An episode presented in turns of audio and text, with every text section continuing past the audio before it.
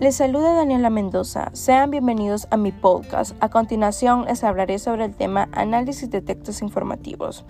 El análisis de los textos informativos nos permite realizar correctamente la interpretación del mensaje que llega hasta nosotros y nos da la oportunidad de lograr la plena comprensión y conocimiento del texto. El autor, aún en otra época o lugar, nos transmite.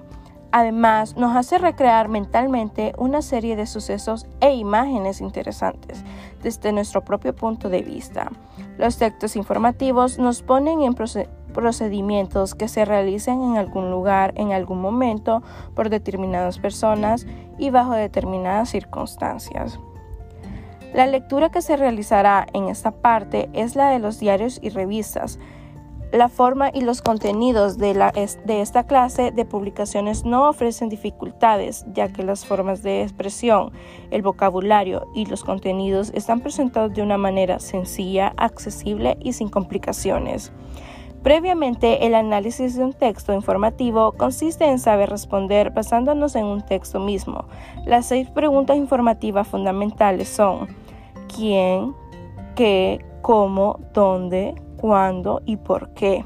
Si la nota está completamente, debe responder a las seis interrogantes anteriores, no obstante, se debe añadir alguna otra más, según el caso. O bien en ocasiones no se localizan todas las interrogantes mencionadas. La lectura de, textos informativos se localiza en periódicos, folletos, publicaciones, revistas, anuarios, etc. Características este, del estilo periodístico. Es sintético, preciso, práctico y claro, por lo que resulta de fácil comprensión. Es creativo y personal, es decir, que permite que quien lo escribe se exprese liberalmente. Clasificación según la intención que, nos que los persiguen.